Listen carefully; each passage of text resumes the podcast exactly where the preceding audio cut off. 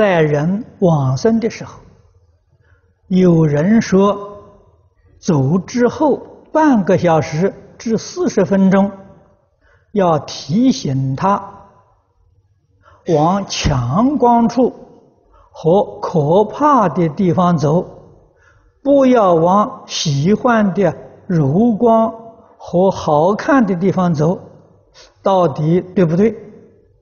对于不信佛的人走时，我们如何帮助他？这是一个人在转变他生活空间维次的关键时候啊，这个时候往往一句话。足以影响他的前途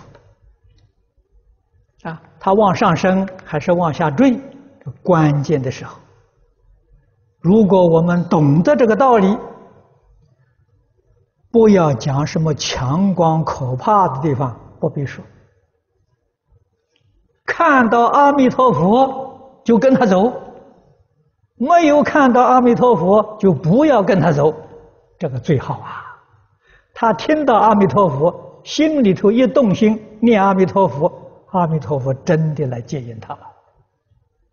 啊，不管他信不信佛，啊，都要把这句佛号让他听到。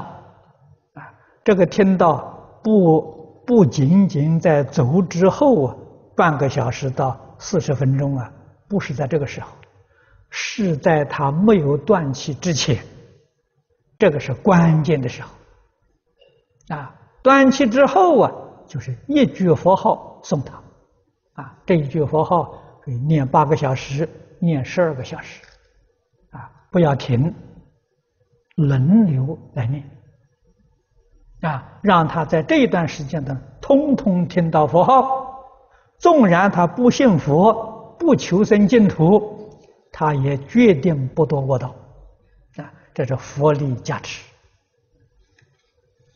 啊，这个对他的好处就太多太多了。